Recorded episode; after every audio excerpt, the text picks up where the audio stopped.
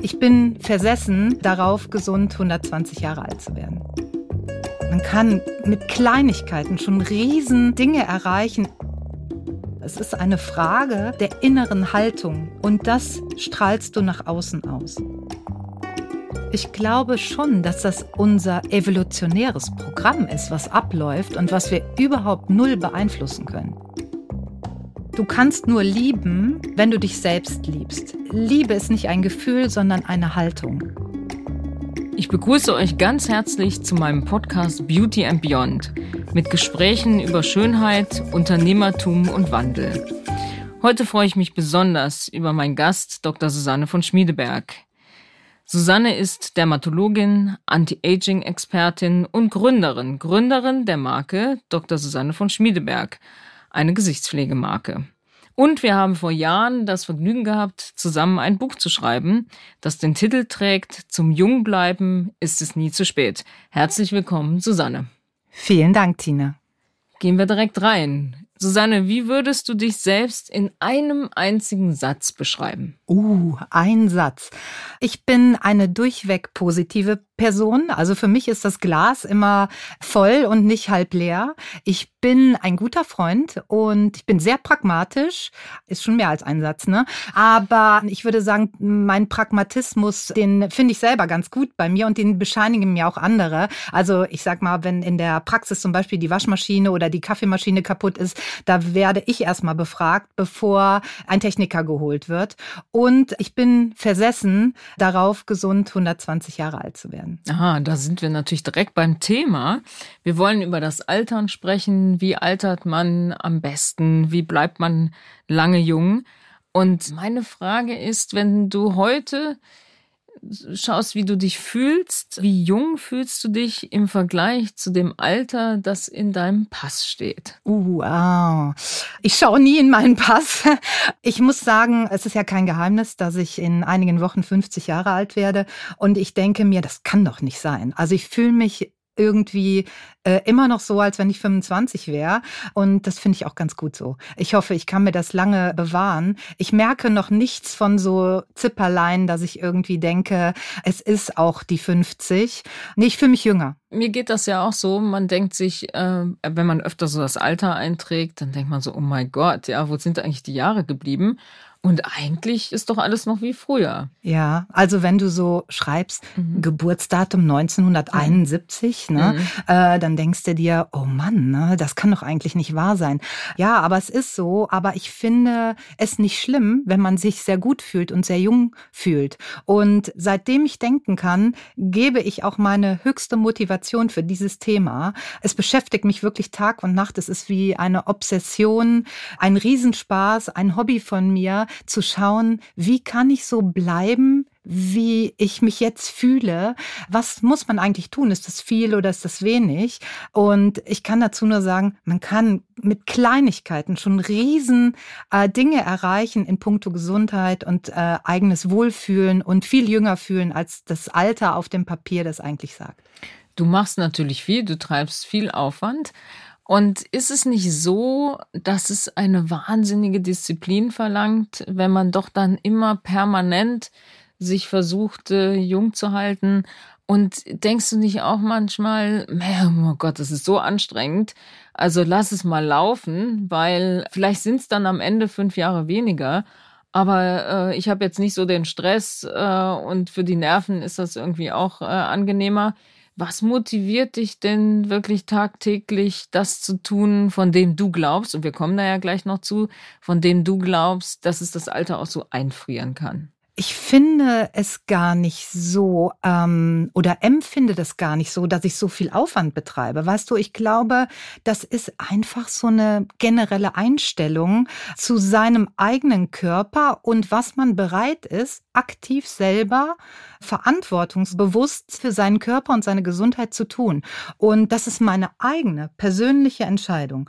Und es ist überhaupt nicht so, dass das äh, gibt ja immer dieses Vorurteil, dass es total spaßfrei ist, was man so macht. Also äh, keine Kohlenhydrate, kein Zucker ähm, äh, und ich sitze irgendwie nur noch depressiv in der Ecke, weil äh, ich kann mir gar nichts mehr gönnen. Das ist überhaupt nicht so, sondern ich habe mir so einen Fahrplan für mich selber zugeschnitten, der es ganz einfach macht. Ein gutes, glückliches, voll versorgtes Leben mit allem, äh, was dazugehört, zu finden, was mich gesund erhält. Mhm. Und ich lese auch alles dazu. Und weißt du, ich mhm. bin auch nicht so, dass ich sage, du musst, du musst, du musst, sondern äh, wenn ich gerade mal keine Lust habe, dann mache ich auch nichts. Also mhm. dann tue ich einfach auch nichts. Ja, das stimmt. So kenne ich dich auch. Es ist also du, du machst keinen Druck. Nein. Es ist mehr ein Nein. Angebot so ein bisschen Angebot mit Druck, aber, aber du, du merkst ja auch, ob du jemand bekehren kannst oder nicht. Und wenn du das nicht kannst, dann hörst du ja auch auf. Ne? Dann äh, weißt du auch, da ist nichts zu holen. Ansonsten äh, hast du ja schon großes Interesse daran, auch anderen zu helfen,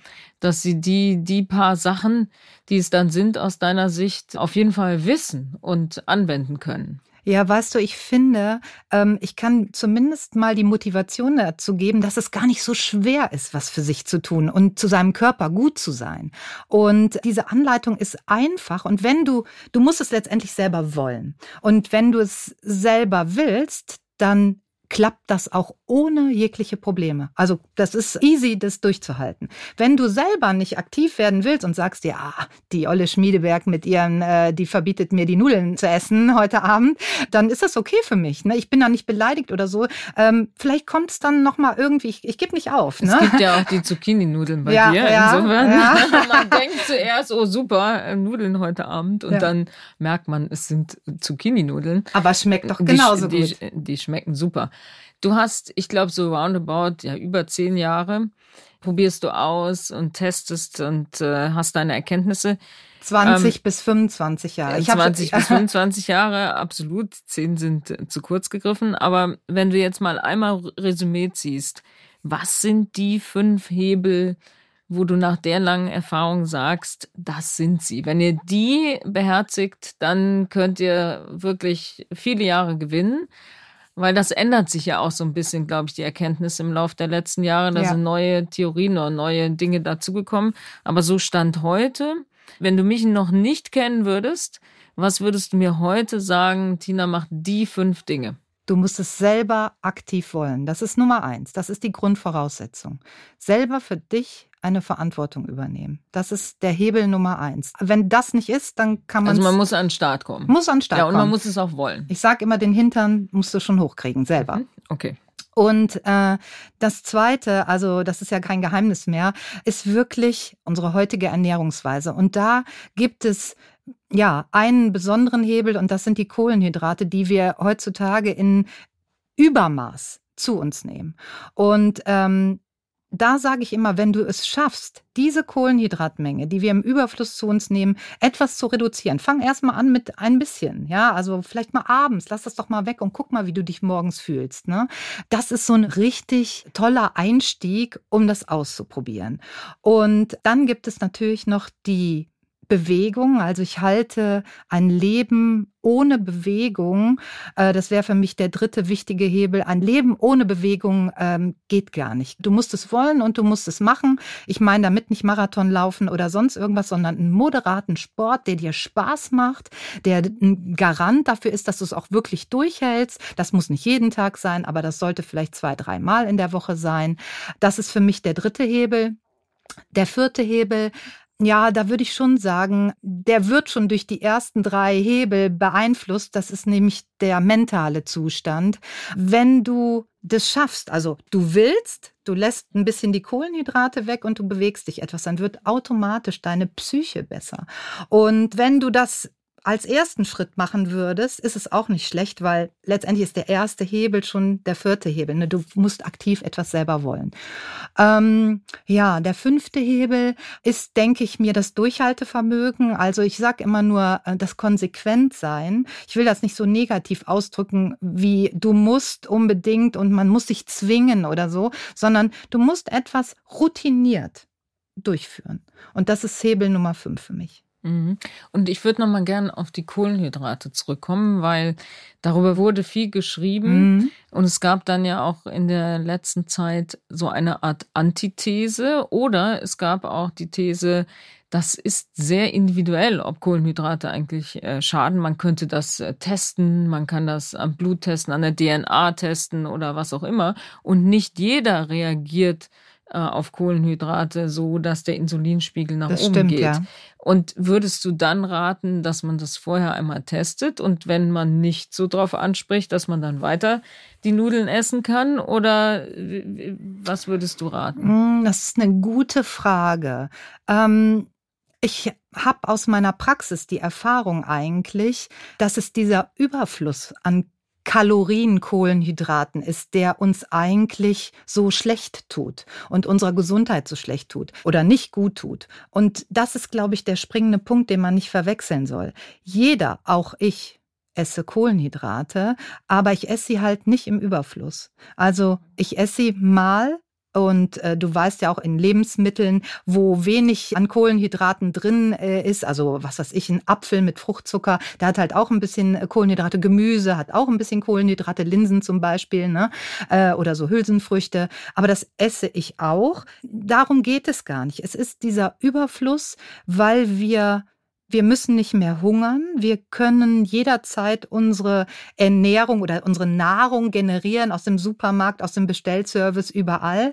Und wir essen einfach zu viel davon. Und das bringt Dinge in unserem Körper hervor, die unweigerlich in eine schlechte Gesundheit im späteren Lebensalter führen, wenn und das ist der Faktor zwei, der ganz wichtig ist, wenn unsere Schutzfaktoren der Jugendlichkeit aufgebraucht sind oder zurückweichen und unser Körper ungeschützt diesem ja, Kohlenhydraten, diesem Verzuckerungsprozess letztendlich unserer Gefäße, unserer Nerven, unseres Gehirns, ja, voranschreitet, nur weil wir die falsche Ernährung äh, zu uns nehmen. Das ist so wie in ein Dieselfahrzeug Benzin äh, rein zu tanken, ja. Das tut einfach nicht gut. Ne? Ich meine, in der, äh, bei diesem Beispiel merkst du es natürlich dann sofort, ne, dass es nicht mehr funktioniert. Und das Schlimme ist, dass wir Menschen es erst nach Jahrzehnten merken. Das, ja, das ist, ist das Problem eigentlich, ja. weil man hat nicht direkt äh, den Schmerz, wenn man jetzt Zucker und Nudeln isst, ähm, mhm. sondern wahrscheinlich erst in zehn Jahren. Und dann würde man es wahrscheinlich gar nicht darauf zurückführen, sondern auf andere Dinge zurückführen. Und, ähm, und, ja. und eine Wichtigkeit ist ähm, äh, ja einfach nicht von der Hand zu weisen. Wenn du Kohlenhydrate isst, wenn du Zucker, also Kohlenhydrate wie Brot, äh, Reis, Nudeln, äh, Kartoffeln, Süßigkeiten, Alkohol, äh, Limonaden oder sowas, gesüßte Getränke im Allgemeinen, wenn du das zu dir nimmst, dann ist es einfach so, dass ein Insulinspiegel ansteigt. Ob er das langsamer tut oder weniger steil äh, oder wie auch immer, aber du hast eine Insulinausschüttung und allein das, ähm, weil du das eben bei der Frage so erwähnt hast, äh, manche kriegen nicht so einen hohen Insulinanstieg, aber der Zucker muss irgendwie vom Blut in die Zellen transportiert werden. Du hast eine Insulinausschüttung. Und ähm, wie gesagt, äh, es ist einfach ein ganz klarer Fakt, auch in der Wissenschaft, insofern du Zucker isst, hast du deinen Insulinanstieg. Das überflüssige Zuckerzeug aus deinem Blut wird in die Zellen transportiert und wenn du zu viel hast, wird es in Fett gespeichert, in Energiefett gespeichert. Mhm. mhm. Was hältst du vom Fasten oder auch Intervallfasten? Habe ich alles ausprobiert. Mhm. ähm, ich fand es phasenweise nicht schlecht, weil es gibt ja auch unglaublich viele Studien, äh, die zeigen, was Fastenzeiten für unglaubliche Vorteile für den Körper bringt und auch in, ich sag mal, Tiermodell sozusagen im Tierversuch für äh, Lebenszeit hinten dran bringt. Aber das sind dann schon wieder so Sa Sachen, wo ich sage, es ist schwer durchzuführen. Weißt du, wenn du dann äh, ankommst und sagst, hey, pass mal auf, ähm, ab heute isst du jetzt mal drei Wochen, äh, trinkst du nur Brühe oder so. Ähm, das schaffen die wenigsten. Und ähm, auch ich selbst, also wie gesagt, ich habe alles an mir selbst ausgetestet kann das sehr, sehr schwer durchhalten. Mhm.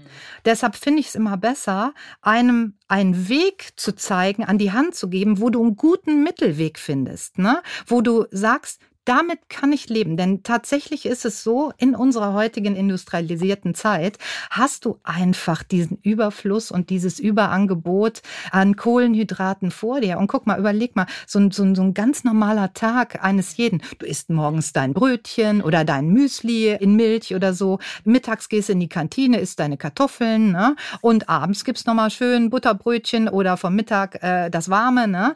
Ähm, also dann hast du schon drei Riesenportionen Kohlenhydrate. Und wenn du zwischendurch noch ein bisschen Kuchen oder Chips oder sonst irgendwas abends noch zum Fernsehen nimmst, äh, ja mein Gott, da hast du schon eine ziemliche Menge zusammen.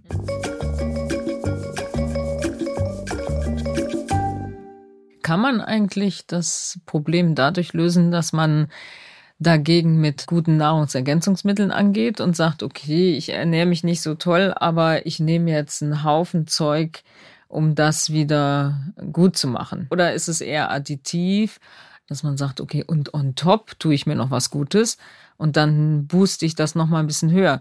Wenn man bei dir in der Küche den Schrank aufmacht, da ist einiges drin. da ist einiges drin. Bei deinem Mann ja noch viel mehr.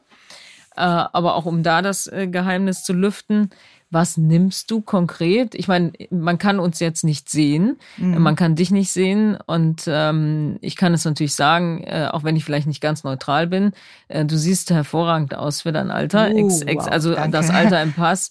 Ich wusste gar nicht, dass du dieses Jahr 50 ja, wirst. Ja, Mann, oh mein Wahnsinn. Gott. Ja. ähm, aber ich weiß natürlich, ist es nicht nur die Ernährung, sondern äh, du nimmst auch noch einiges anderes. Und jetzt wollen wir das Geheimnis mal lüften. Was kann man denn noch zusätzlich nehmen? Also wie viel Zeit haben wir eigentlich? Die Zeit nehmen wir uns, weil das ist schon, äh, glaube ich, entscheidend. Also ich will erstmal auf den ersten Teil deiner Frage kurz, ganz kurz antworten. Ich glaube nicht, dass du sagen kannst, ich esse die Kohlenhydrate und nimm dann lieber so ein paar Pillen, um das irgendwie zu antagonisieren. Das ähm, funktioniert leider nicht. Das ist so wie äh, Sport im Fernsehen schauen und dabei auf der Couch sitzen und hoffen, dass es irgendwie Muskeln bringt. äh, äh, Wäre ja schön, also würde ich mich auch drüber freuen, aber leider läuft das irgendwie so nicht. Ne? Ähm, ich nehme eine moderate Menge an additiven Supplementen, ähm, weil ich fest davon überzeugt bin, dass die zu kurz kommen in unserer heutigen Ernährung. Und das ist, glaube ich, auch der springende Punkt. Wir haben dadurch, dass die Ernährung so gestaltet ist, wie sie das heute ist, also dass du, ich sag mal, das Chipsregal ist sortenreicher als jedes Gemüseregal im, im Supermarkt, ähm, haben wir einfach nicht mehr so viele Nährstoffe, Mikronährstoffe und Vitamine in unserer Ernährung, wie das eigentlich richtig sein soll. Ich weiß, dass viele jetzt sagen, boah, ja, aber man darf auch nicht zu viel nehmen. Das stimmt. Ich bin ein großer Freund davon, vorher alles zu messen, was ich nehmen möchte. Also ähm, du weißt Am das Blut. im Blut zu mhm, messen. Genau. Du kannst fast alle Stoffe im Labor bestimmen.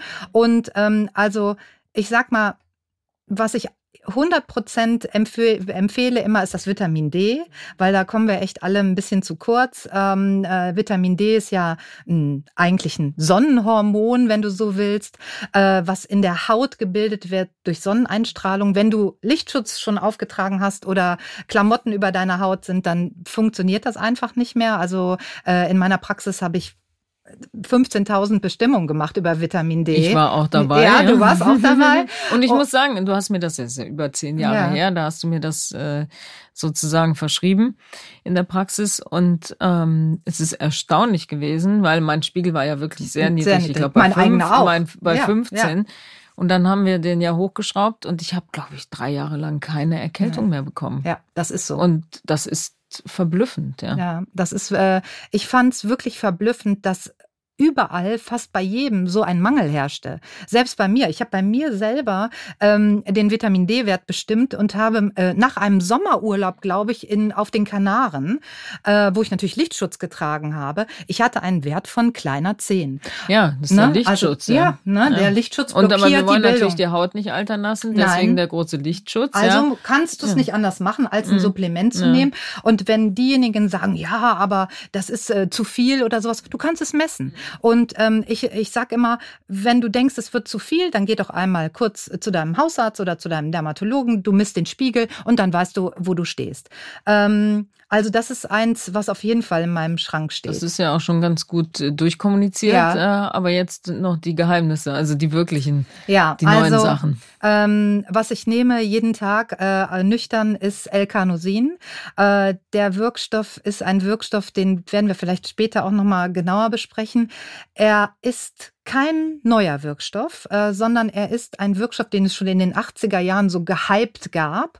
Aber aufgrund von ja nicht so tollen Qualitäten des, äh, des Supplements ist er irgendwie wieder in der Versenkung verschwunden. Und ähm, ich habe den irgendwie wieder ausgegraben, weil der Wirkstoff ist ein toller Wirkstoff, um diese Verzuckerung in unserem Körper äh, zu verhindern. Und äh, das gehört bei mir auf jeden Fall mit dazu. Ist wirklich für mich ein Anti-Aging-Wirkstoff. Und der, der zweite Grund für das L-Carnosin, ähnlich wie das Vitamin D.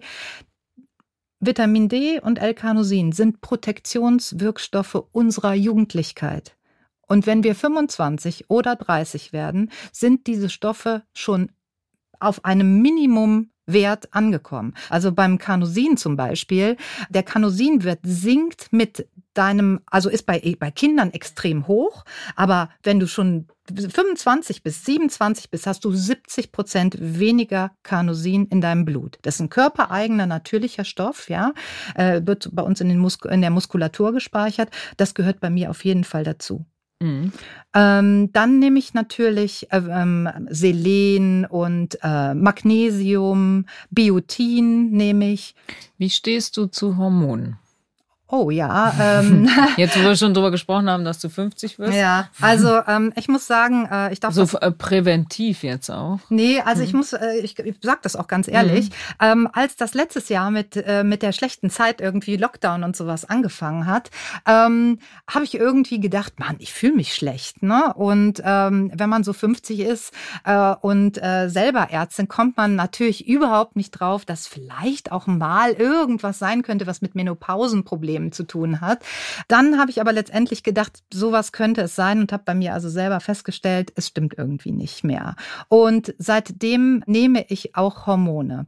Ähm, allerdings sage ich gleich für alle die, die jetzt sagen, boah, oh Gott, jetzt macht die hier Werbung für Hormone, das, da kriegen wir doch alle Krebs davon oder so.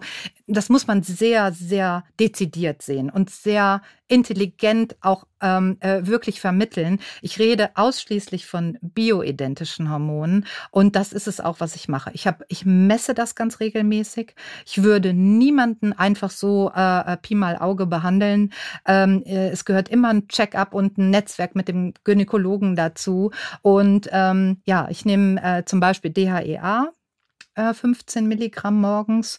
Ähm, ich nehme äh, Progesteron und eine Östrogencreme, die ich mir auf die Haut auftrage und seitdem geht's mir wieder besser. Ich, hab, ich, ich finde, dieses Thema äh, lohnt sich wirklich mal als Sonderthema irgendwann mal zu machen, weil ähm, wir Frauen ähm, sind alleingelassen mit diesem Thema. Das ist ein Thema, wo kaum einer drüber redet. Und ich finde, ähm, man hat solche extremen Nebenwirkungen. Also es gibt Frauen, die merken gar nichts, aber also ich habe mich schlecht gefühlt. Ich habe gemerkt, irgendwas stimmt mit meinem Körper nicht mehr. Und das hilft ungemein, wenn man jemanden hat, der sich da mal vernünftig drum kümmern kann. Mm, das stimmt, ja. Ja, das kann ich selber bestätigen. ich habe gar keine Beschwerden, wahrscheinlich, weil ich es früh genug äh, ja. genommen habe und harre jetzt, was da kommt, ja.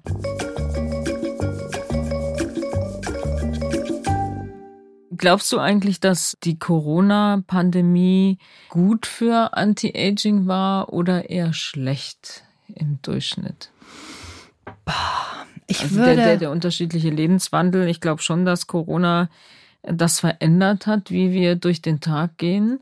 Und wenn man mal überlegt, war das eigentlich jetzt gut? Hat das geholfen, sich jung zu halten oder hat das das eigentlich eher beschleunigt? Ich glaube tatsächlich, es gibt zwei Lager bei dieser äh, Corona-Sache. Ich habe äh, äh, bekannte Freundinnen, Patienten, die sagen, oh, ich fand das so entschleunigend und ich finde das echt super, mal zu Hause zu sein und äh, irgendwie drei Schritte mal zurückzugehen und alles mal ein bisschen langsamer zu machen. Äh, und dann gibt's das andere Lager, da gehöre ich wirklich leider dazu. Ich fand das wie Stillstand, ja, also ich fand das extrem beängstigend. Ich habe mich nicht wohl gefühlt. Ich habe nicht gewusst, wie geht's weiter. Sowas hatten wir ja noch nie erlebt bisher. Und ähm, mir fehlte auch wirklich diese Kreativität irgendwie unterwegs zu sein, so das volle Leben, die volle Lust zu spüren draußen irgendwie, äh, ähm, ja, zu schauen, was machen die Leute im Café zu sitzen, auszugehen. Die Kultur fehlt mir. Also mir fehlt ungefähr alles, während andere Freundinnen mir gesagt haben, ich habe Chinesisch, äh, Französisch Französisch gelernt und weiß der Henker was, äh, habe ich es noch nicht mal zu einem Yoga-Tutorial äh, gebracht. Also ich war wie gelähmt. Also hast nicht mehr Sport gemacht? Ja, die Fitness Buden waren ja alle zu, ne? Das fällt mir auch immer noch also schwer, selbst, immer noch. Selbstmotivierter ja. Sport. Äh, ist ja, also ich sag mal so, ähm, Pamela Reif ist meine beste Freundin geworden. du kennst ja vielleicht die Videos. Die Influencerin. Äh, ja, ja. Äh, sie macht so solche Sportvideos, da, da, da hast du zehn Tage Muskelkater, bis, bis du die dann erstmal wieder einschalten kannst. Ich muss sagen, ich habe es versucht, aber ich, ähm, ich mache am liebsten diesen Muskelsport und ähm, das, äh, ich schalte da total ab. Ich kann, äh, ich, ich liebe das und ich bin nicht so der Jogger-Typ, weil alle haben gesagt, ja, Mecke, heul doch nicht so rum, geh doch mal raus, joggen und so. Ne? Ich bin dann spazieren gegangen, äh, mehr, aber ja, es, es fehlt mir so, ähm, ja, es fehlt mir so das normale äh, äh Ding. Ich habe mir so ein Fitnessgerät angeschafft für zu Hause, aber das ist nicht das Gleiche für mich. Aber was du eben sagtest, äh, Muskeln Cardio versus Muskeln. Was ist eigentlich dann so ab 70 wichtiger? Also alle Studien zeigen eigentlich, dass die Muskeln ganz, ganz extrem wichtig sind und wahrscheinlich auch wichtiger als dieses Cardio-Training. Ich sage es äh, moderater, ein bisschen Cardio und Muskeln gut trainieren, das ist super, ne? Dass du immer wieder, weißt du, wir haben ja, es wird auch schwieriger, unsere Muskeln zu trainieren, je älter wir werden, ne? Das bringt so viel an Jahren hinten dran, wenn du deine Muskulatur fit hältst, mhm. ja? Äh, du durchblutest die, du bringst die Mitochondrien in Schwung äh, und das wissen wir. Äh, das ist schon so eine Art Jungbrunnen, ja, ne? Ja, ich absolut. ich, ich mache seit ein paar Wochen morgens äh, irgendwie 25 Kniebeugen. Ja, perfekt. Ich sagte die ersten ja. Tage Tage, ja. dachte ich, oh mein Gott, in meine Knie, ja, das mhm. ist ja mhm. irgendwie schon, ne, deutet man, sich schon mhm. an, dass es nicht mehr ganz so gut funktioniert, aber das geht dann rasend schnell weg, ja. ja. Also dann so nach dem dritten, vierten Tag ist das äh, wie geölt noch, äh, Gott sei Dank. Jeder spricht von Mental Health. Kann man das essen? Oder was kann man essen für mehr mentale Kraft und Stärke? Also ich komme immer wieder darauf zurück, dass es wirklich dieser Zucker, die Kohlenhydrate sind. Ähm, ich will den Zucker nicht so verteufeln, aber man sagt das so allgemein, ne? Mhm. weil das mhm. Kohlenhydrate sind Zuckermoleküle. Mhm. Ähm, man weiß heute, dass die Kohlenhydrate die einzige Bestandteil der Nahrung ist, die wahrscheinlich ursächlich daran beteiligt ist, dass wir alle eine Demenz bekommen. Aber ist es nicht so, wenn ich Schokolade esse, dass ich mich erstmal mentalmäßig super fühle und ja. weil da ja auch so andere Hormone ausgestoßen werden, ja. Serotonin ja. und erstmal geht's mir gut, aber das ist nur so ein kurzes Vergnügen. Nee, ich ne? glaube, was, es gibt überhaupt nicht, das ist das, was ich meine mit diesem Mittelweg. Ne? Ähm, wenn du ne, ein, ein schönes äh, Stückchen schwarze Schokolade irgendwie nachmittags zu deinem Espresso nimmst oder zu deinem Tee, da ist überhaupt nichts gegen zu sagen. Das hat wahrscheinlich super viel Positives für deine geistige Gesundheit. Wenn du es aber dann übertreibst und isst äh, morgens äh, schon die Snacks und die Süßigkeiten aus der Bäckerei und abends noch mal eine ganze Tafel Vollmilchschokolade oder so, dann ähm, wird es wieder schlecht für deine geistige Gesundheit. Ne? Mhm, also verstehe. dieses mhm. Verzuckerungsprinzip mhm. darf man nicht so ähm, so barsch sehen. Also ein bisschen mhm. ist erlaubt erlaubt, aber zu viel macht, richtet richtig Schaden an. Mhm, verstehe. Jetzt kommen wir mal zum Thema Schönheit. Und äh, ist eigentlich ähm, das neue Schön gesund? Also, was ich damit sagen will, ist es eigentlich die Schönheit oder konserviert sich die Schönheit auch über die Gesundheit? Oder strahlt die Gesundheit dann so, dass man damit automatisch auch die Schönheit konservieren kann? Ich würde, oder die Attraktivität, mhm. weil Schönheit ist ja ein weitläufiger Begriff. Wir sprechen ja auch nochmal darüber, was ist das eigentlich? Aber äh, grundsätzlich gehen Schönheit und Gesundheit auch heute ein Stück weit zusammen.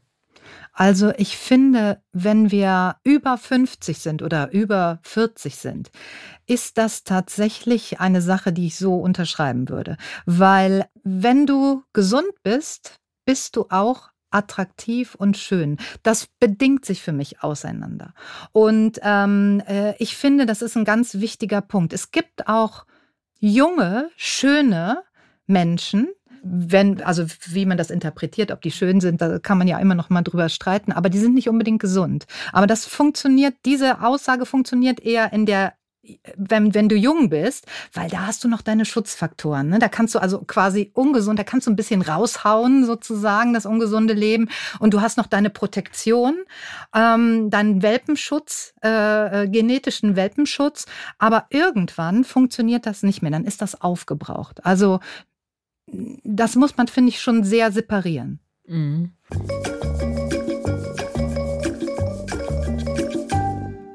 Was ist denn für dich persönlich Schönheit? Also wer ist in deinen Augen schön oder was muss man haben, um in deinen Augen schön zu sein?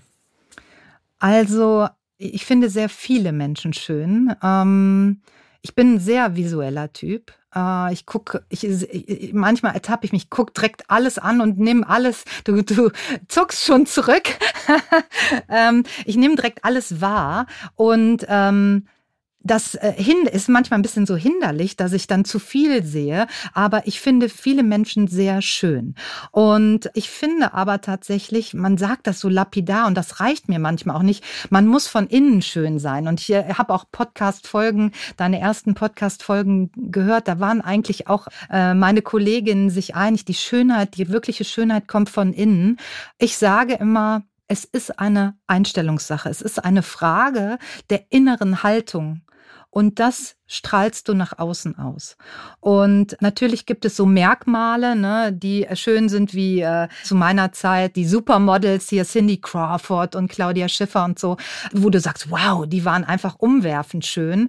Ähm, aber ähm, ich weiß nicht, guck, guck sie dir jetzt an, sie leben ganz gut. Also viele von ihnen sehen noch gut aus, aber es gibt auch Ausnahmen davon. Also es garantiert nicht unbedingt, äh, dass du auch im Alter gut aussiehst. Und das versuche ich ähm, das motiviert mich, ne, zu sagen, wenn du jetzt ganz gut lebst und so ein paar kleine Stellschrauben richtig einstellst, dann lebst du länger, dann lebst du länger gesünder. Das ist das, was ich mir wünschen würde. Und du siehst einfach auch besser aus, ohne dass du irgendwas dazu tun musst. Mhm. Würdest du zehn IQ-Punkte opfern für ein noch besseres Aussehen? Ja, sofort. bei, bei IQ 160 ist es ja kein Problem. Da kann ich ja mal 10 abgeben. Ja, mache ich. Sehr gut. Welche äußeren Schönheitsmerkmale magst du denn an dir selbst am liebsten? Uh, schwierige Frage. Äh, weil Aber es ist auch, ist auch so eine typische Frauenantwort, ne? Ja. Man spricht nicht gerne ja, man, positiv ja. über sein Äußeres. Ja, das stimmt. Und, und wenn man ein Kompliment bekommt, dann drückt man das auch eher so ein bisschen weg. Ne? Also man, das, es ist unangenehm, ein Kompliment zu bekommen für das Äußere. Ja, ich glaube, also Komplimente, für mich würde ich sagen, ich bekomme gerne Komplimente, ich gebe auch gerne Komplimente, aber wenn ich selber sagen müsste, was ich jetzt super toll an mir finde, boah, dann, dann muss ich wirklich sagen, pff, ähm, ja, mein Selbstbewusstsein ist wahrscheinlich doch nicht so riesig groß, äh, dass ich das jetzt einfach so raushauen würde. Ne? Aber ähm, ich mag eigentlich meine Augen. Ich finde die Farbe ganz interessant. Die hat nicht jeder so grün-blau mit so gelben Punkten drin. Ähm, äh, also manchmal denke ich, nee, ist cool. Ich bin ja Kontaktlinsenträgerin, dann sehe ich meine Augen immer selber im Spiegel und denke mir, das ist okay, das gefällt mir. Ich habe ähm, immer schon gedacht, dass ich ganz nette Ohren habe. Die sind genau richtig groß und so schön rund geformt, so dass ich mir tatsächlich Anfang letzten Jahres Ohrlöcher hab stechen lassen, um mal zu sagen, hey, ihr Ohren, ich sehe euch, ich mache euch jetzt mal hübscher mit ein paar Ohrsteckern. Also mit fast 50 habe ich mir dann mal Ohrlöcher gemacht. Ja, und ein drittes Merkmal würde mir schon gar nicht mehr einfallen. Ähm, ich war eigentlich ganz zufrieden immer mit meiner Größe. Ne? Also ich bin 1,73 groß und da dachte ich immer, ist alles ganz gut verteilt. Mhm. So.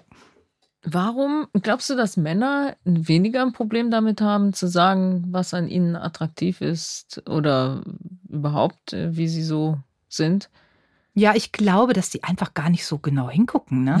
Also äh, ich meine, weißt du, die ziehen sich morgens an und gehen dann aus dem Haus äh, ähm, und schauen dann gar nicht. Die äh, denken, glaube ich, automatisch, da ist alles richtig äh, gut in Ordnung. Ne? Gibt bestimmt auch Ausnahmen in die eine oder andere Richtung. Das will ich gar nicht sagen. Also äh, ganz bestimmt. Aber ich glaube, die sind einfach, ähm, ja, selbstbewusster, was das angeht. Mhm. Ne? Ja, glaube ich auch diktiert uns eigentlich die Schönheitsindustrie oder macht die Schönheitsindustrie diesen Druck auf Schönheit? Also äh, und auch schon oder machen wir den Druck eigentlich selber und fängt das nicht auch schon in der Erziehung an? Also du hast ja eine elfjährige, neunjährige, neunjährige Tochter, ja. Mara. Ähm, wie erziehst du deine Tochter? Erziehst du sie Eher mit der Barbie oder mit Babyborn? das komplette Programm. Aber wirklich, also ähm, äh, ich habe ja drei Kinder, ne? mhm. ne? Und die ersten beiden sind meine süßen Jungs, der Thilo und der Gero. Äh, immer alle sieben Jahre habe ich ein Kind bekommen mit ein und demselben Mann. Ne? Ähm, äh, ist nicht schlecht. Ähm, und äh, ich habe mir das so gewünscht, unbedingt es nicht verpassen zu wollen, ein Mädchen zu bekommen. Und ich war natürlich außer mir vor Freude, dass das also mit 40 noch geklappt hat, ein kleines Mädchen haben zu dürfen. Und ich muss dir wirklich sagen, bei Mara habe ich den rosa Traum absolut aus ausgelebt. Also äh, ein halbes Jahr, die ersten sechs Monate, alles in Pink und Rosa und Glitzer und äh, äh, das ist auch wirklich so geblieben. Wir haben äh, alles, Barbie, das ganze Barbie-Traumhaus und äh, 20 Barbie-Puppen. Äh, wir haben auch die Babyborn in verschiedenen Ausführungen. Ich liebe das. Aber führt das nicht dazu, dass dann die Mädels doch sehr stark auf Äußerlichkeiten, Schönheit und gewisse Schönheitsmerkmale getrimmt werden. Aber und dann auch nachher über Social Media, mhm. generell über die Medienwelt, dann sich, sich daran orientieren und dann diesen Druck verspüren. Und das führt ja dann auch zu unglaublichen äh, Schönheitsoperationen im Moment. Ähm, und fängt das nicht schon da an, so früh? Indem man sie in diese Rolle reinstupst und ja. ihr ihnen auch ständig sagt, oh, das ist aber schön und du hast nee. schöne lange Haare ja, und nee. Also finde ich überhaupt nee. nicht. Nein, ich, ich, ich, ich sag's nur für mich persönlich. Ich kann das nicht für andere äh, äh, beurteilen. Aber da ich die zwei Jungs habe und dann dieses Mädchen, die war ist völlig anders. Hm. Also völlig anders. Die das hängt. ist doch genetisch ich, und nicht nur Erziehung. Ich glaube auch. Hm. Ein Großteil auch. Weil ähm, sie war von Anfang an anders als die Jungs und schau mal, sie hat immer. Ähm, äh, an mir gehangen, an mir gerochen, mir die Haare gekämmt. Äh, also all so Sachen, wo du sagst, du hast die damit nicht beeinflusst. Klar, mit der rosa Farbe, aber irgendwann nach sechs Monaten habe ich, konnte es auch mal nicht mehr sehen. Ähm, aber ich finde das nicht. Ich finde, die, äh, also meine Tochter hat ihre natürliche eigenen Wunsch, sowas zu machen. Ich weiß natürlich nicht, wie, wie das beeinflusst wird durch Werbung oder sowas, aber wir gucken kaum Fernsehen zu Hause. Du kennst das ja, äh, dass wir das irgendwie nicht so machen. Ähm, nein, ich sehe das wirklich nicht so. Also. Weil was mich immer umtreibt, ist, äh, ist es dann doch dieses eine Schönheitsideal, was wir auch erziehen oder was Mütter erziehen bei ihren Töchtern von Anfang an, und das zieht sich dann so durch. Und dann reden wir alle über Diversity. Wir reden alle darüber, wir zelebrieren die Andersartigkeit. Aber machen wir uns da vielleicht doch etwas vor. Und am Ende fällt es immer wieder in diese Urschönheit zurück, die vielleicht auch unsere Kultur mit sich bringt. Die großen Augen, die vollen Lippen, mhm. die, ne, die Kurven und, und, und. Ich glaube schon, dass das unser evolutionäres Programm ist, was abläuft und was wir überhaupt null beeinflussen können. Und äh, ich glaube, die Diversity ist so eine Geschichte, wo ich sage, trotzdem gibt's diese Schönheitsmerkmale, weil wir das auf der Festplatte gespeichert haben mhm. und wir trotzdem gucken, wenn jemand dicke Lippen und große mhm. Augen hat. Äh, und ähm, die Diversity ist für mich eine Sache, um einfach zu zeigen, ich habe Respekt auch davor, dass einfach andere Menschen gibt, normale Menschen, die normal aussehen und nicht wie, äh, wie Claudia Schiffer, ja. Und ähm, ich weiß nicht, ob das so eine Art Gewissensberuhigung äh, ist, wie du das sagst, aber es ist einfach dass man das mit aufnimmt und sagt, wir wollen Respekt alle miteinander haben. Wir können nicht alle Supermodels sein, so ist es halt. Und das finde ich auch in Ordnung. Mhm. Ich finde ja Schönheit oder Attraktivität, äh, das ist so ein bisschen so eine Eintrittskarte. Und man schaut auch definitiv äh, hin oder schaut auch länger hin. Aber wenn dann nichts kommt, ja. also wenn dann keine ähm, interessante Person dahinter ja. steckt, die auch, die auch so ein Inner Glow hat, mhm. äh, dann wird das mit der Schönheit dann auch relativ schnell ja äh, also zur Seite gelegt und dann, dann interessiert einen die Person vielleicht doch nicht so sehr wenn es dann nur erstmal ja. das, äh, das Äußere ist. Ja. Oder andersherum. Mhm. Du hast einen Menschen, der interessiert mhm. dich erstmal vom mhm. Äußeren nicht mhm. so. Äh, ähm, und der macht den Mund mhm. auf und sagt so tolle Sachen, dass du den dann viel, viel schöner findest. Ne? Also mhm. das, äh, äh, ich finde, da gibt's beide, beide Wege. Ne?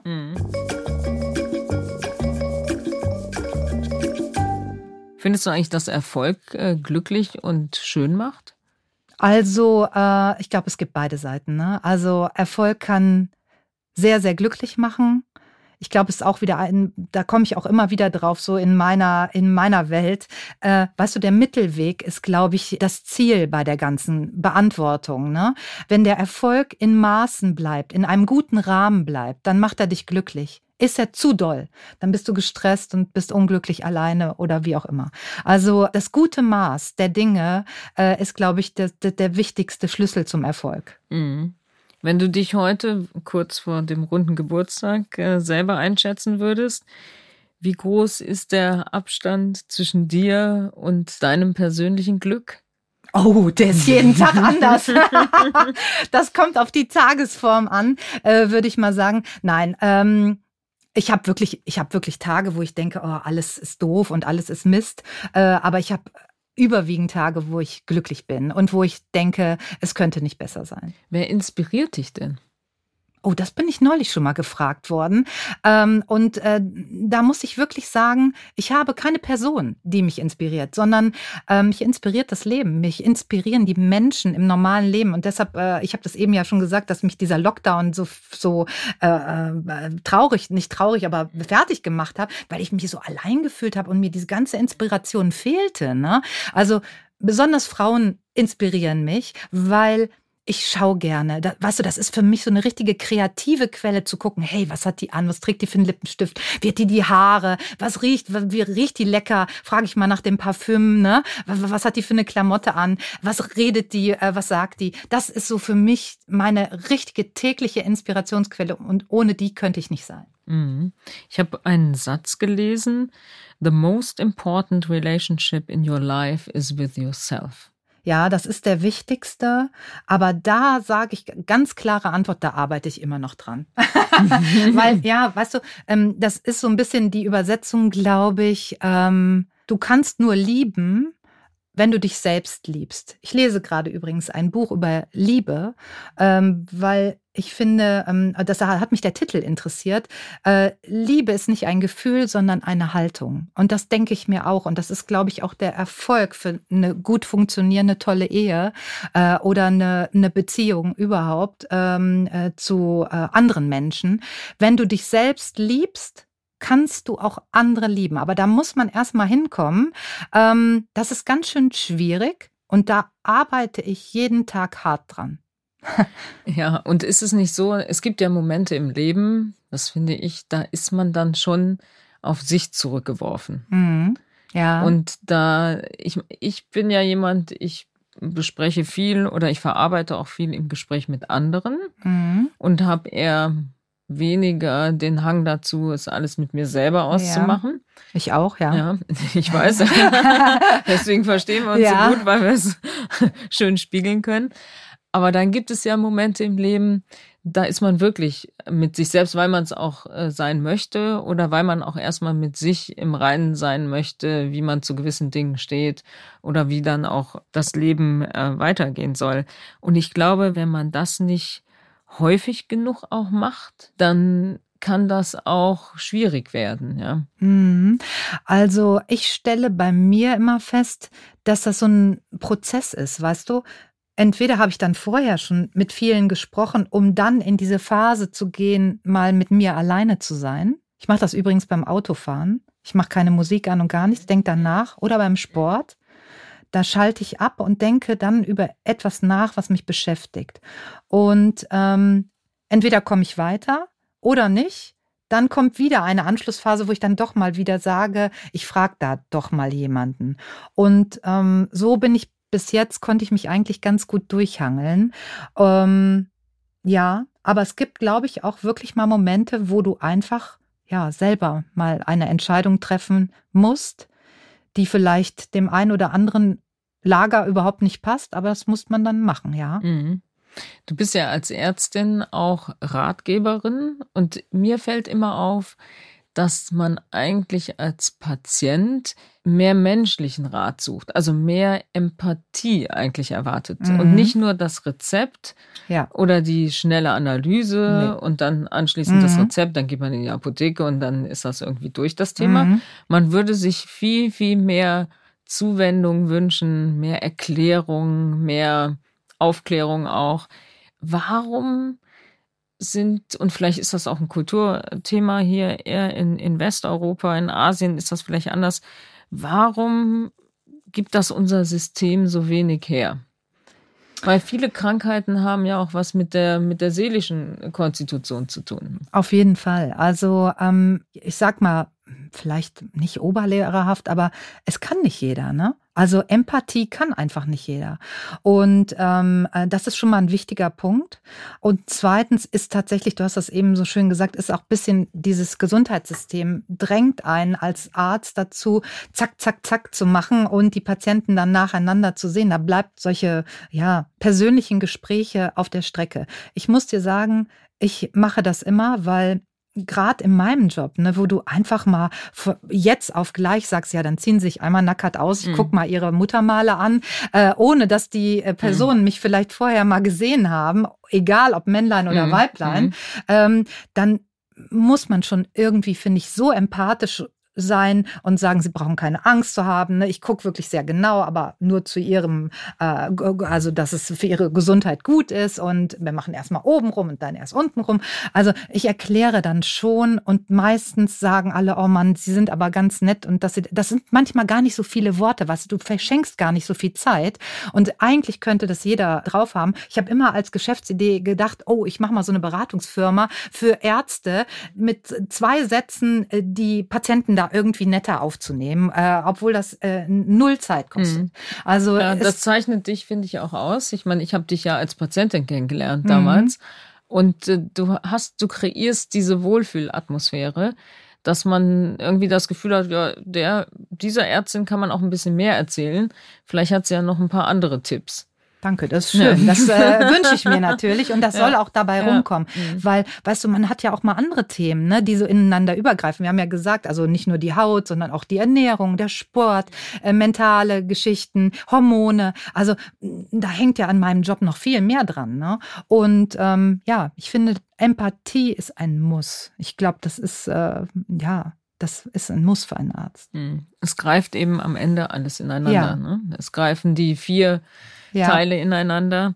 Und äh, man muss es schon ganzheitlich äh, betrachten, ja.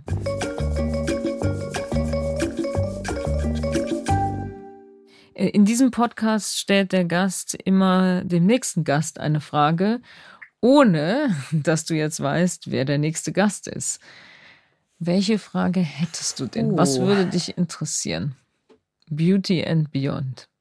Ähm, da würde ich fragen, wie viel wäre es dir wert, eine lange, gute Gesundheit zu haben? Was würdest du von dir abgeben für eine lange, gute Gesundheit? Das ist interessant.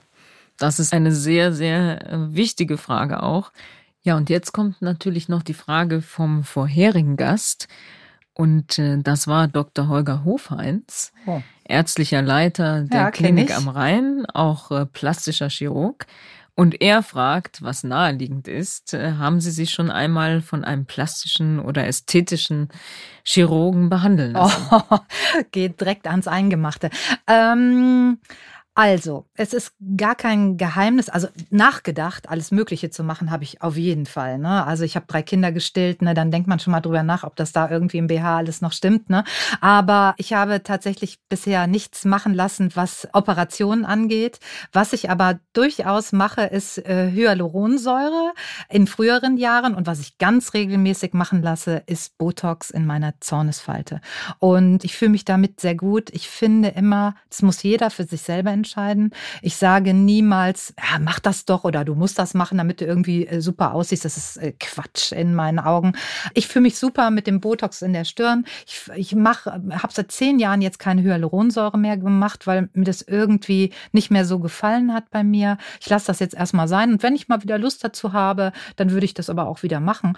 Und ähm, ich würde für mich auch nicht die Hand ins Feuer legen, ähm, äh, irgendwie gar keine Eingriffe zu machen. Ne? Ich schaue mal, wie, wie es so läuft, wie man so altert. Ne? Aber du weißt ja jetzt, meine Motivation ist, äh, dass das alles super läuft und ich vielleicht das nicht machen muss, denn äh, ich bin auch ein totaler Schisser, was das angeht. Und ähm Du investierst viel da rein. Ja. Deswegen glaube ich, dass wir eine Chance haben, wenn ich das äh, mitmache und wenn ich, äh, wenn ich genauso weiter diszipliniert bin, ähm, naja, mal mehr, mal weniger aber grundsätzlich ja schon auch das, was du empfiehlst, äh, versuche durch, durchzuziehen, dann glaube ich, dass wir vielleicht eine Chance haben, diesen Podcast vielleicht mal alle fünf oder zehn Jahre zu wiederholen. Super Idee, ja. Und wie schön wäre es doch, wenn wir diesen Podcast äh, vielleicht mit 100 nochmal zusammen machen Toll. könnten. Ich weiß nicht, ob man uns dann noch so richtig versteht. doch, Und die doch. Stimme es noch hergibt. Aber das wäre doch eigentlich eine geniale Idee, dass man so alle fünf Jahre sich hier wieder hinsetzt und mal ähm, rückblickt, was haben wir gemacht, äh, was hat, was hat was gebracht, above 50 mhm. und äh, wie geht diese Reise eigentlich weiter? Ne? Ich und komme. Ich, ich ja, komme. Ja, ich auch. Sofort. Ich, und wenn ich äh, reingerollt komme. und ich glaube, am Ende des Tages ähm, ist es die, diese Einstellung, die du auch hast, äh, diese unglaublich optimistische Einstellung, dieses, dieses Ja zum Leben, dieses, ja, dieses Glas ist immer halb voll, ja. nicht halb leer Nein. und es, there's always a way. Ja. Uh, and if there's no way, we make a way. Ja. ja. Und das, äh, das ist, glaube ich, auch total entscheidend. Ja, ja absolut. Absolut. Insofern, das äh, war ein tolles Gespräch. Ich bin etwas äh, durchgerauscht, weil ich wollte auch den Zuhörern alle diese Tipps äh, präsentieren und alle diese Themen einmal covern, denn ich glaube, wenn man diesen Podcast gehört hat und das einmal ausprobiert und die Empfehlung wäre auch, wenn man das einmal richtig ausprobieren möchte, vielleicht vorher sich einmal das Blut checken zu ja. lassen, äh, alle wichtigen Werte. Ja äh, und dann mal vier oder acht oder zwölf Wochen das konsequent umzusetzen ja. und dann nochmal das Blut sich anzuschauen. Und ich habe es ja, ja, ist jetzt über zehn Jahre her. Ja. Äh, wir, wir, haben es ja gemacht und es war ja extrem verblüffend, was man gesehen hat. Welchen Effekt all diese Themen, wenig Kohlenhydrate, Nahrungsergänzungsmittel, aber auch Hormone, was das für einen Effekt auf, de, auf das Blut hat. Und das Blut ist ja schon auch so die Visitenkarte äh, des Körpers oder der Gesundheit. Und ganz davon abgesehen, wie du dich gefühlt hast, ne? Also ja. wie man sich fühlt dadurch, ne? Also deshalb sage ich immer, probieren Sie es direkt heute einmal aus. Essen Sie ab 18 Uhr mal heute nichts mehr und schauen Sie mal, wie man sich fühlt.